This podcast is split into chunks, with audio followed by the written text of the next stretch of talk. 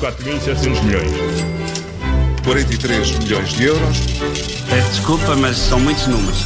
E hoje, na moeda de troca, Paulo Ferreira e Miguel Cordeiro, falamos do impacto económico do coronavírus. Sim, já sabe que, que esta crise eh, vai ter impacto económico relevante, obviamente, aliás, já, já se vai sentindo, eh, só ainda não sabemos eh, se vai ser um abalo forte ou será apenas um pequeno tremor de terra daqueles que rapidamente será absorvido e ultrapassado e daqui a algum tempo já nem nos lembramos dele. Os mercados andam nervosos, na semana passada estiveram pintados de cinzento muito carregado e, entretanto, já estão a subir, mas é mesmo mesmo assim, os mercados são sempre uh, mais uh, voláteis uh, e instáveis. A questão essencial é então saber como vai evoluir a economia e sobre isso tivemos ontem as primeiras previsões pós-epidemia que foram feitas pela OCDE.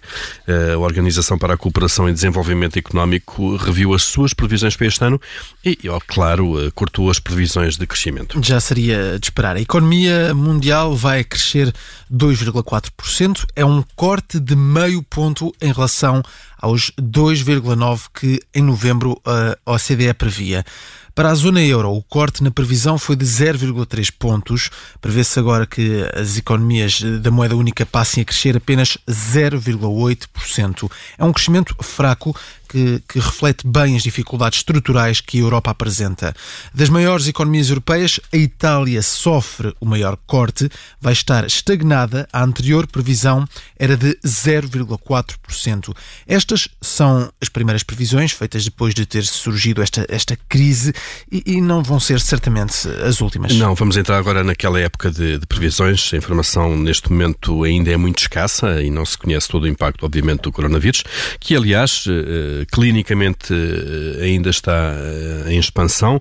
Só depois de controlada a epidemia no terreno é que poderão eh, ser então avaliados verdadeiramente os estragos económicos. É, e este mês vamos ainda conhecer novas previsões da Comissão Europeia, são, são as conhecidas previsões de, de primavera, as famosas previsões de primavera.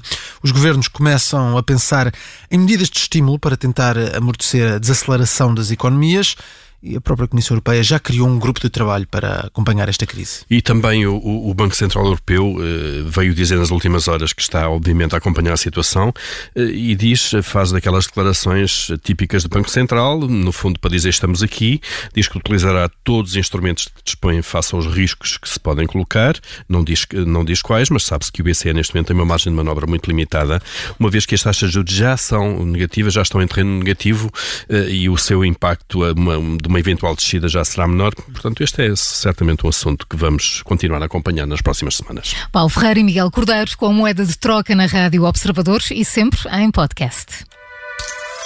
4.700 milhões. 43 milhões de euros. Peço desculpa, mas são muitos números.